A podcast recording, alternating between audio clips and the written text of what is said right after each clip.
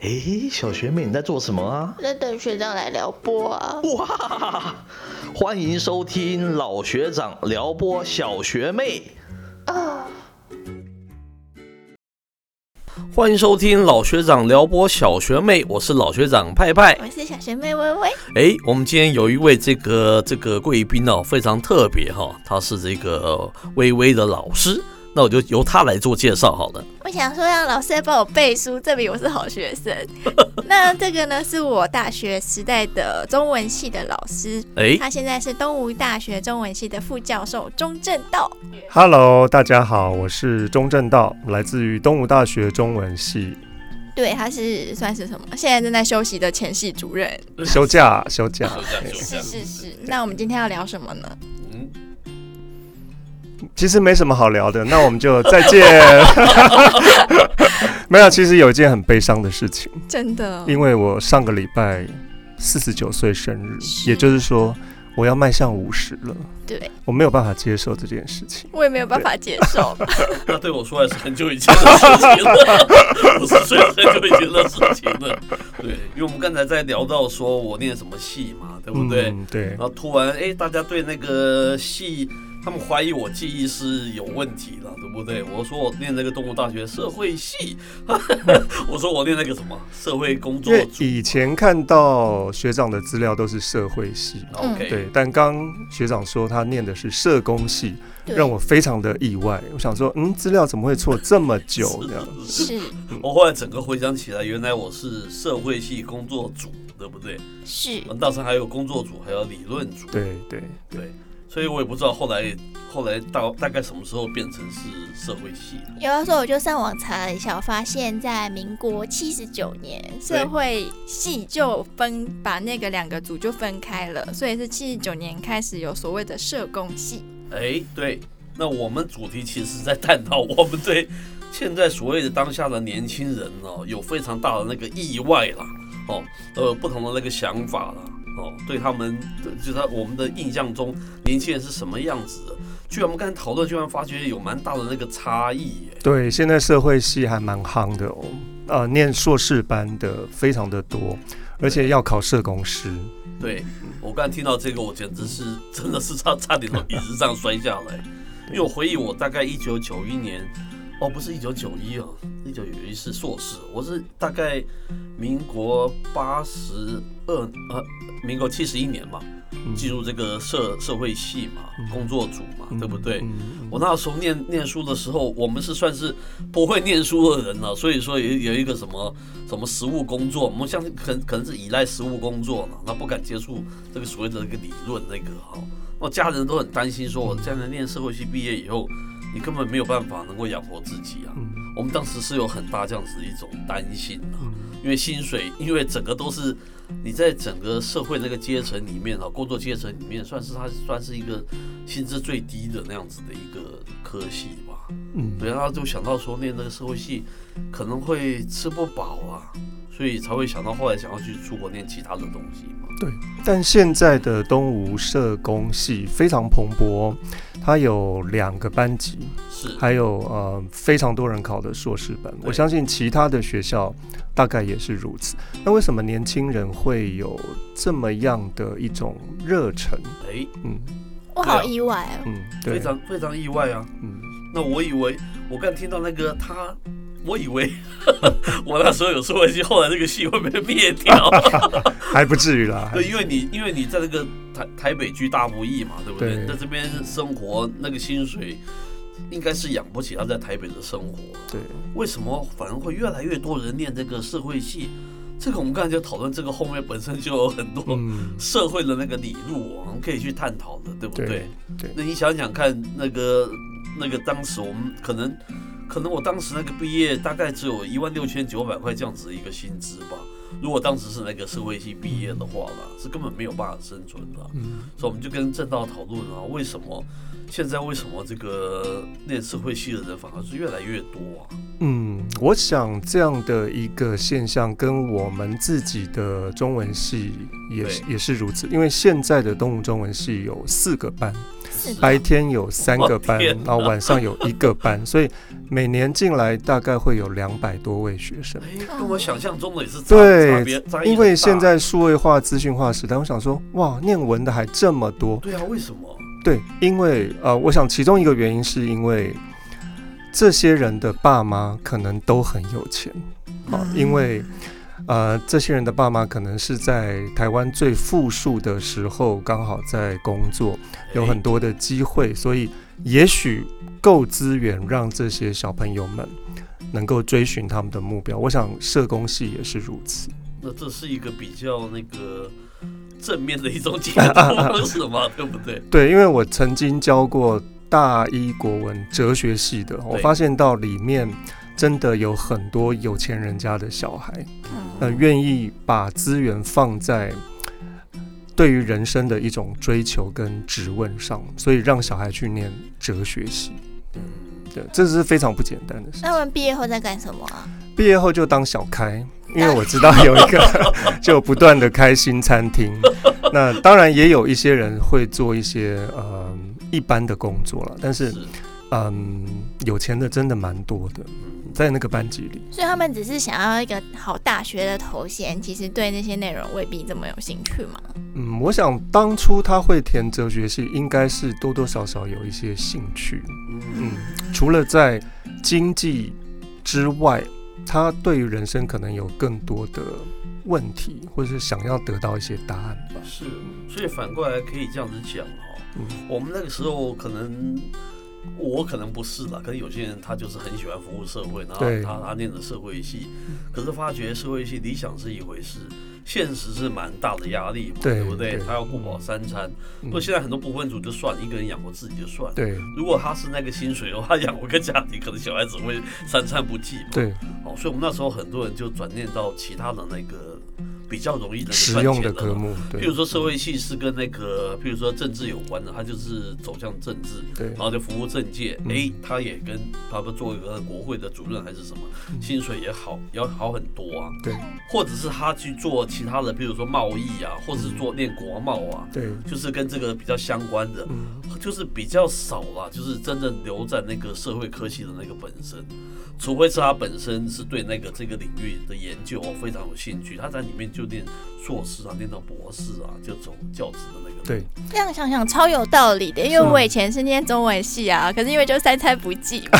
你有吗？看起来不像哎。然后就转系到微生物系了，以为生物科技可以赚比较多，结果还是吃不饱。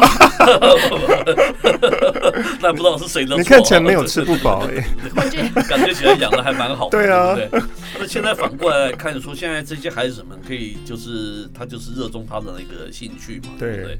然后他他可以有真正有他的一个梦想，对。可是讲起来很那个吊诡的是，原来他背后是有一个富爸爸 可以养他们，可以让他们不愁三餐嘛，对不对？对这就想起我那个儿子他的朋友，他去打工嘛，对不对？就是端盘子的，一个小时可能就是一百五、一百六这样子的。嗯可是他是开一台那个非常好的 B N W 机，哦，是哦。这个开很好，很有意思啊，对吧？你会想到说，你你你开这么好，那你来干嘛？那老板还没有开在边，他还愿意去做这个事情哦。对啊，对，他觉得是自己想要自己自己人生里面找寻一些意义嘛，对不对？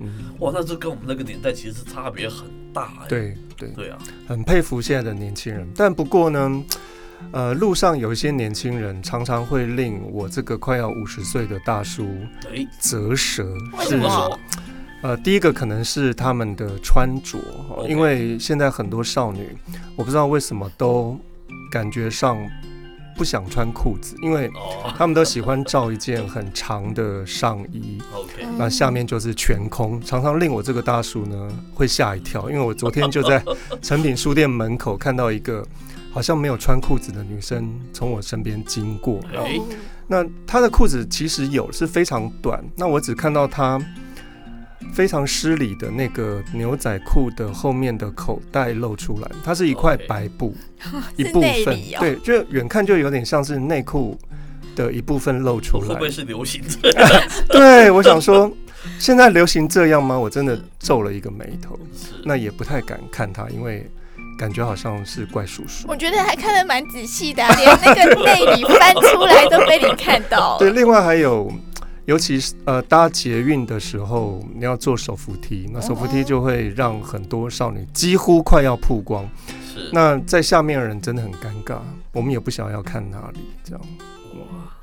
哇。要是大叔的我的话，就老让我的话，可能是另外一种想法，不一定。哇，那那个小学妹，你是什么想法？你觉得呢？你说衣服吗？我自己也穿蛮短的。对啊，我就想说，你也好像也可以。可是我的上衣也很短。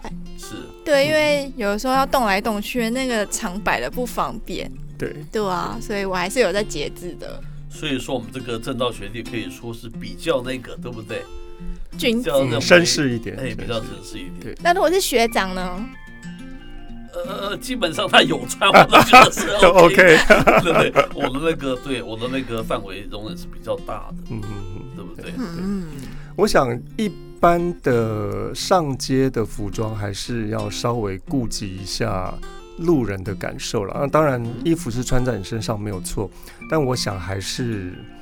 嗯，不可以太裸露到，有时候我几乎看到他的一半的屁股都要露在外面啊，所以，呃，我想这是一个公众的礼仪吧。呃，另外呢，还有某些少女的某一些行为，其实会吓到路人的，像这个也是让五十岁的大叔我呢会有点吓一跳，因为有一次我在捷运站。一对情侣的后面，哈，像我这样的单身汉，其实不太喜欢走在一对情侣的后面，因为会觉得他们很挡路，好，那他们都走得很慢，还在划手机之类的。好，有一次我就要搭捷运，已经站在月台上。那一对情侣站在我的前面，哈，男生稍微站前面一点点，他排第一个，那女生排第二个，他们就在那里搂搂抱抱啊，摸摸啦，蹭蹭扣扣啦，那我想都没有关系。那车子来了，门一开，男生就先进去了，啊，那那个女生她穿着大概十公分的高跟鞋，她把自己弄得像是一个残障人士，走路不是很方便。那当然，因为它的比例就很修长、很漂亮啊。当这个男生已经进到了捷运车厢之后，那个女生并没有进去。我想说，嗯，他是在送她吗？后面的我当然很焦急，因为我是要上车的哈。这个女生其实是要上去的，但因为呢，捷运的月台跟捷运车厢当中的那个间隔十公分，让这个女孩儿不能够上去，因为她。是一个残障，所以他没有办法跨脚，用他的高跟鞋 跨到那个捷运车厢上，因此他就发出了一个声音。哎，我不晓得这个节目有没有十八加，没有，我要发出那个声音了。他他就发出，嗯，这样的声音，他在呼唤她的男朋友来照顾她。那她的男朋友听到了哈，就立刻又出了车厢，把她半步半半扶半抱的把她给送进去。那这个行为其实让我非常的讶异啊！其实女生，尤其现在女生，应该是很自立自强的，很很很叫女子汉哈，或者是说不太需要男生的，又不是说裹小脚之类的哈。但是现在有有还是有一些少女愿意当这样的一个角色，需要男生百般的去服务，对服务非常的好，所以。这个是让我蛮压抑的地方。啊，我听了都好羡慕哦！我每次大包小包的，我走路没有问题啦，可是都没有人要帮我拿。真的花了一个不小的篇幅啊，在形容一个大家在形形容现在叫做公主病。对对对对对，没错，就是这三个字公主病。对对对，对不对？其实他都能够自己做，但是他还是需要。这重点是他像不像公主？其实长得不像公主也有公主病，这个问题就比较大了。像小学妹这么公主的，我当然愿意把她当公主一样的侍奉，只是没有问题。其实小学妹好像已经三十岁了。啊不不，我吗？我什么时候三十岁了？对她永远都是二十五岁嘛，她是永远的二十五岁，对了对了，永远的公主，对不对？是是是。刚才正道学弟提的这一点，我也是蛮有感触的哦。可是我感触的反而不是不是在这个外显的这些东西哦，没有没有他这几个就是就是他的那个形象啊，然后公公主病的那个样子啊，对不对？然后需要别人呵护啊，还是他比较裸露啊？我到这个场景，我倒是觉得蛮蛮让我 surprise，而且我比较不能接受的那一点。就是我有一机会去南部，就是那时候做纪录片嘛，嗯，就是记录那个余光中嘛，这个大诗人嘛，他也去世了好一阵子，对对不对？我去他们做他的纪录片，我没有想到他一个中山大学这样子一个，他也在那边做做教授嘛，然后下课他引领我去他的那个他的办公室，我们在那边点等那个电梯。我们排在最前面，嗯，那电梯一打开的时候，那一些年轻人简直啪啪啪冲过去，根本是完全不不理会，没有排队，完全没有排队。我觉得。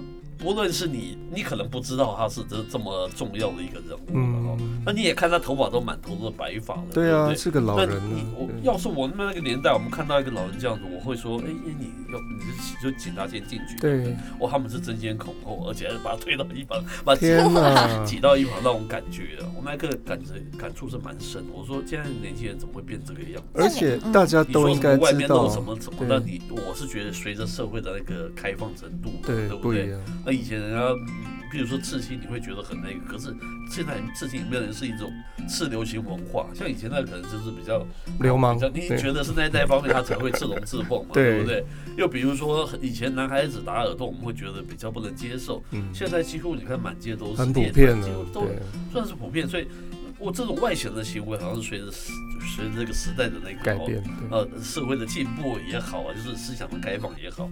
但是那个部分，我觉得这个部分是一种很传统的一种价值，对，对不对？一种敬老尊贤。对，你就算不知道他是这么大、是这么重要的一个文坛的人物，你也看到一个老人，你会把他是那个那个反而让我非常介意。说现在年轻人怎么变这样子？对，所以社会再怎么开放，你一个很基本的那种价值，对不对？嗯，那个必须要老吾老以及人之老，这是基本上要有的一种态度。幼吾幼以及人之幼，你看那个小孩子跌倒了，你会去。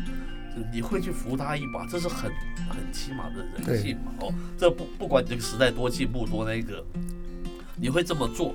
就像我那时候在纽约念书的时候，你觉得那黑人小孩子看起来是在混混还是什么什么？可是他进一个门以后，你跟着他后面，他前面进门，他就他手势一定会帮你带一下门。哦，这是一种很 basic，无论他是混混流氓还是什么。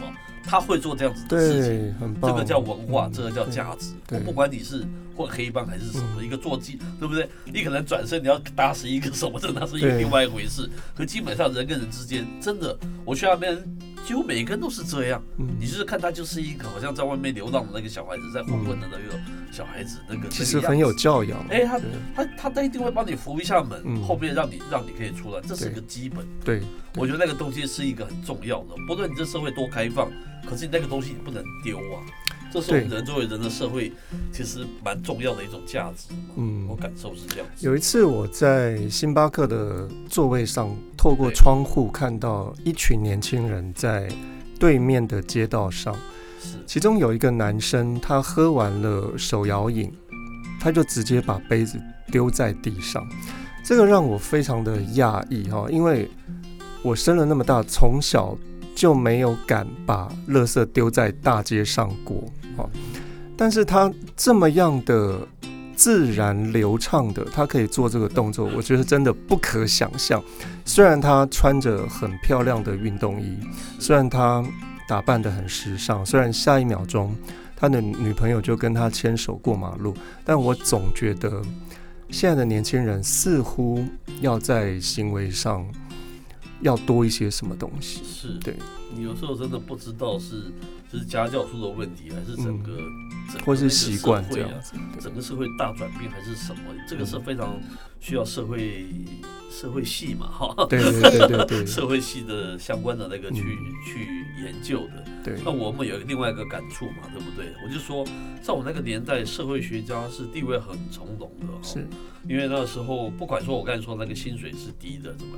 我们看到我们社会系事业的教授，每次国家或是国际有重大的一些事情的话，一定有社会家出来，他们会他们会问他们，就是他们是一个安定社会的力量他会用他的那种学者那样子告诉大家怎么样看待那个事件嘛，就把它分析去解解剖，对，然后让大家可以找到一个合理的解释，让社会有一种稳定的一种基石。然后比如说那一万万发生或者是什么什么。他起码你都可以看到，这些人都经常上节目，会跟你去说理，或者请心理学家、社会学家上去谈这些东西。现在几乎，我觉得现在后来我社会，那么后来电视上面媒体啊，就渐渐渐渐就很少出现了。嗯，我们后来有归纳，是因为这种乡民的文化的那种出现嘛，对不对？对，我觉得第一个我自己讲话很少，因为你知道我很怕我发表我的意见就会骂到我的同学，比较年轻嘛，第一个。然后第二个，因为其实我们现在年轻人在社会上碰到什么事件啊，我们就会直接上去什么 d c a r 啊，去 Facebook 上就会有同论层，对啊，就取暖，他们就蛮暖的，所以我们其实也不太介意外界太多的眼光。不过我本身是一个还蛮有文化的人，等下录完引力，先让两位长者出去，把门定死，定死。所以可以讲说，那个网络也有叫做 Web 一点零跟二点零嘛，哦，Web 一点零就是说那种就是 producer 他所产生的专业的所产生的那个内容，二点零就是庶民所产生的内容。如果这个角度是可以去理解了。过去因为广播呃传播管道没有这么像现在对不对？这么这么发达的传播管道，internet 上面，所以当时是需要少数核心的人去帮你喊话，稳定社会的力量。对，现在微博二点零可能是就是乡民自己可以做公民记者，自己可以发发表自己的心声，自己可以找到自己取暖的那个慰藉。哦，这样来看也是可以是可以合理解释的了。但我觉得是商贸这两者还是需要有一点点的平衡嘛，对不对？那个专业他们所讲的话，他们经过一些学。你的一些验证，还有一些实物的一些工作，跟某些一些乡民，他可能拿着自己的比较偏颇的一些角度或者偏颇的 camera，他所拍摄的东西，我觉得这两者可以互相 balance 一下，可能两者都要并存啊。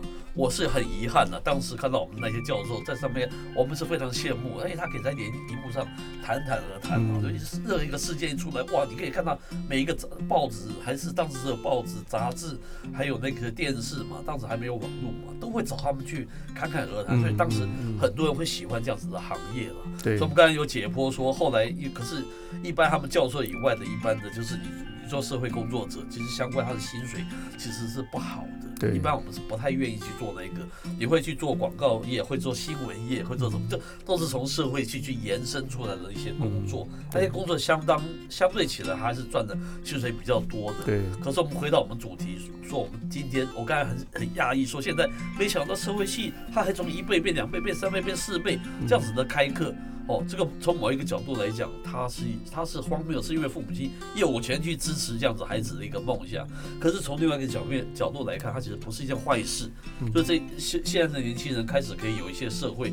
接接地气的那方面的工作，对不对？可能我们讲十个，可能搞不好那个社会系毕业，他可能有五六个愿意留在他的本行。我们那个时候当时能跑就跑掉了，对，因为你看到那个 念商，赶快去念商。哎，你你你你只要有任何相关的，像我就念传播、念电视，因为当时我也是很势利啊，因为当时我们。广播电视才正要解放嘛，就是就是回去以后，你真的是你爱去电视台，你爱找什么样的工作？就有什么样的工作，所以我才会念那个广电嘛。是，对我我也想。了解说，当时我念那些的学弟学妹，是不是都已经饿死了？现在都变乡民了吧？资深乡民，资深的乡民。因为我后来看他们大部分都走那个学界，就是做教授是可以的，就是精修。对。可是你要一辈子做一个社会工作者，这个嗯，很辛苦的。可是你刚才说有一个新的单位产生的是什么？哦，社工师，社工师，很多社工系的大学生以社工师为目标。OK，那相对薪水也是还还是比较可以。对，我想社工师还是死薪水了，它不是一个赚钱的工作。但是我想从这里也可以反映出，现在年轻人虽然行为我们刚才批判了一下，但是在脑袋上面。也许更有服务的精神，或者说对这个社会是更关注的，这个是要鼓掌的。呃，这对，这是蛮值。虽然我们说它背后有这样子的一个因素，对不对？还是蛮值得的。是我们仔细去思考嘛？我们当时为什么会这样想？我们当时会，我们当时学生彼此之间会讨论嘛？你说我们那社会系，你说到政府最高的单位，最多你是做社会局长哎，你你只你知道你你这个就可以看出那个位阶嘛，对不对？你不会变经济部长哎，你不会，你只是一个局长哎，你不会变司，你不会变成部长，你不会变成院长，你不会变成这些高官嘛，因为你最多最多。他他到顶就是一个社会局局长这样子嘛，所以你在里面社工系的人，你在里面其实你在一个像这种社服单位工作，其实你的就是成长空间呢，那未接成长空间是很有限的。对，哎，像像真的你在东吴大学教书的时候，有碰过台湾的学生跟大陆的学生吗？所以你应该有碰过两个不同地方的年轻人，那你觉得有什么不一样吗？嗯，大陆的学生反应比较多，例如说他上到精彩的课，他会点头，会立刻冲到讲台前去询问老师这个那个的，甚至于他会鼓掌。那这这种事情在台湾学生来说根本不可能发生，他可能连刚才老师在上什么他都不知道，因为他在划手机，他可能在睡觉，他可能在聊天之类的哈，所以。当然，你可以说来台湾的大陆学生都是大陆筛选过的，可能成绩都是比较好，都是比较优秀的。但是，呃，从他们同处在一间教室里面的学习状态来看，那真的是天壤之别啊！所以呢，只要期中、期末考大概前几名吧，班上有几个陆生，就是这几个陆生是最高分的，这是很明显的事情。那我想，在新闻在社会上，陆生是比较不敢讲话的，对，因为他们身上有很多的束缚。那包括像一些大陆的老师，他们也都不太敢讲他们的政治方面的问题，因为我总觉得他们在防范，万一有人去泄密聊天的内容，或者是。嗯，我我总觉得他们很没有安全感啊，即使脑袋里面有一些跟政府对想法不一样的地方，但是他们都不是很愿意跟台湾人分享。那他们走出教室外呢，在娱乐上面跟台湾的人小孩有什么比较不一样？哦，很像啊，差不多都是现代人的生活的娱乐吧。对，那这些年来，大陆学生有没有越来越少的那种趋势呢？哦，没有，台湾。本来在前几年是开放的越来越多，但是因为现在疫情的关系，全台湾几乎都没有陆生，那陆生上课也只是通过视讯而已。是，所以呢，我觉得这蛮可惜的，因为陆生来到这边，其实一方面他们学习，另外一方面台湾的学生也看到陆生在学习的状况，其实会有一种提息的作用。嗯，啊，他们两个会互相认识，互相交流。互相的去探索对方的社会是什么样子的，所以我觉得陆生来对台湾是非常好的事情。那两代的啊，就两岸的年轻人可以彼此看一下，嗯。对方的文化是什么样子啊？可是像我们实验室就有个陆生啊，我们每次压力都很大，因为我们老师就会说：“你看看，那你看看，他从早上七点就是待到晚上。”对，陆生都很拼命的。可是我有一天就问那个学妹说：“哎，学妹，你待这边这么久都在干嘛？”她说：“不是啊，宿舍就很热啊，这边免费没地方去的。” 我想：“哦，那你可以跟老师解释一下吧，不然给你们压力太大。”对呀。那真的会怎怎么去比较那个我们这边跟大陆的年轻人呢？你觉得他们的优点缺点各是什么？大陆的年轻人非常的竞争啊，所以他们会锱铢必较分数。啊，像有一次我给了一个陆生大概九十分吧，后来他立刻就写 email 给我说，老师分数可不可以再提高一点点？因为他。很想要拿九十五分以上，第一个是因为他回去要拿奖学金的，他一定要冲到第一名。那第二个呢，是他没有办法跟父母交代他为什么只有九十分，他不是全班最高分这样。所以我觉得在他们的身上的无形的压力是比台湾的学生大很多的。台湾的学生大致上就是希望及格就好了，嗯，可能。希望成绩好的同学也没有说九十分真的太低，我要九十五分。但是在陆生的状况，其实这个是很平常的事情。我问其他老师，其他老师也遇过这样的学生，也不只是一个。我都没有这个问题，因为我以前都是拿都是第一名，是直接第一名是，没有这个困扰。对，所以即使是同年龄的两岸的学生，陆生真的是比较积极，比较在乎。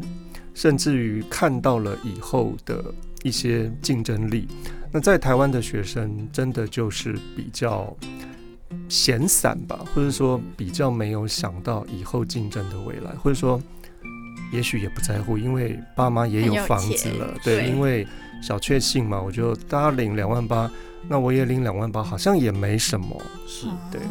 那我觉得社会。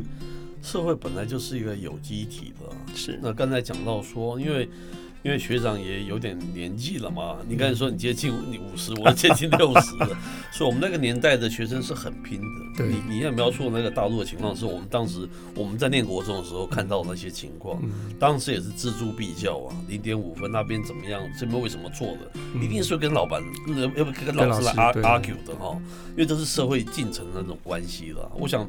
大陆可能他们就是好日子过得这么好了，以后三十年后搞不好也会变成台湾这个样子，这是一种一种很很很必然的嘛。父母亲给他们提供的非常优，我们那个时候父母亲环境都不优渥，你自己不靠自己，你能靠谁啊？对我们这一代，如果父母亲是很优渥的话，我自然也其实蛮自然的就会。我刚才就说你你一稳你去端盘子，可是你是开着 B N W 去端盘，这是一个很特殊的一个现象嘛，对不对？你是端盘子，但是你是开 B N W，意思是你其实有后路的，有没有过这工作有退路，没有差别嘛，对不对？所以这一点我们不谈哈。我们如果讲其他，你觉得两岸学生的那个，我们讲价值观呢？我们对我们我们讲大陆习惯讲的那个三观嘛？你觉得这两岸学生的这种三观呢？人生观啊，然后价值观啊，然后世界观啊，对，你觉得有什么样？我想到一件事情，有一年，大概前两年吧，我去安徽的研讨会，那后来就顺便去黄山，因为我认识一个大陆生，他在黄山学院教书，那就去了黄山学院。我一进校门，我一进那个建筑物，我真的就吓坏了。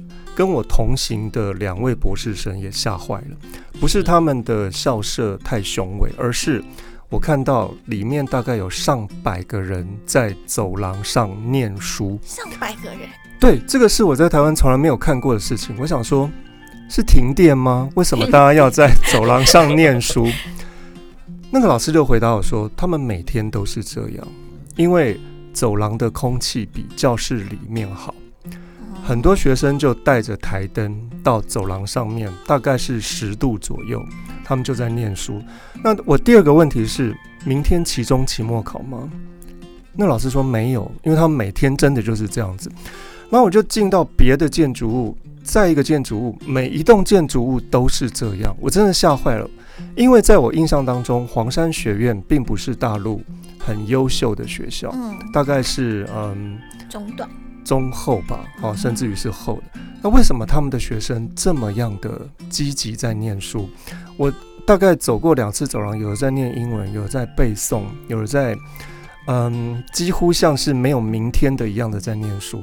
我真的吓死了哈！我回去告诉台湾的学生，台湾的学生就想说啊，他们就人多，真的要这么竞争？在台湾其实没有这样的。竞争，但是真的在读书上面的那种动力，台湾一开始真的就输了很多了。我真的没有办法想象，嗯，更优秀的大陆的大学，他们是怎么样念说？听说每天早上四点就有人在复旦大学的图书馆排队要进七点，可能六点还七点开的图书馆，因为他要在。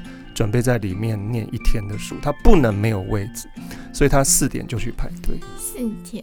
我以前在念大学的时候，我随我随时进图书馆都都有位置，对啊，我还可以三个位置，就累的时候还可以躺下来休息一下。资源是这么的丰富。对啊，台湾我从来没有看过这样的景象。啊，还是像以前，不是以前像什么要来机场什么的，就会跟你说，哎，什么时候要来机场？然后这时候所有学生全部冲到走廊上，对对，没有这种可能吗？他们都是自动自发，自动自发，好惊人哦！对，一种悬梁刺股的那样子是激励，是哦，就是没有退路的。是，对。不过我碰到的那个，我刚提到那种价值观，我我的感觉了，因为我教了好几届那个大学的学生，是，那也是蛮多大陆来的，嗯，所以比较几期之后，发觉他们个性反而比较明亮，比较开朗，比较愿意去。愿意谈出自己的那个想法，你我不知道有没有这样子的一种感觉。对，我觉得他们价值观跟台湾，我不晓我不晓得台湾的学生，不知道是因为我是老师的关系，还是长辈的关系，他相对的会比较封闭自己。嗯，好，比也许他自己跟同才里面可以聊得很快乐，可是我们这种不同年纪的，我就觉得他们是属于封闭的，不擅长去表达自己。是这个价值观跟大陆的那种。眼睛是，就是他们看的比较是宇宙世界，看得大比较大，呃，比较远，比较大。这两个让我感受那个印象是很深刻。对，我们好像就挤到自己那个小小的那个粉，然后圈粉，然后挤到自己的那个同温层里面，好像是不管那个世界外面发生什么样的事情，我那感受是蛮蛮大。是两两两两个我们的感觉是这里了。那相对的，台湾的学生。哦，我我不敢说大陆学生我碰到那个不友善的那一面不敢讲了哈。一般我们还是他的老师。那台湾学生，我觉得台湾因为也就是因为这样嘛，生活比较富裕，然后父母亲那个就是在很好的环境下面长大，对，他们相对的也真的是也比较温暖嘛，这是一种相对的，对，然后对人比较客气，比较温暖，也比较善良。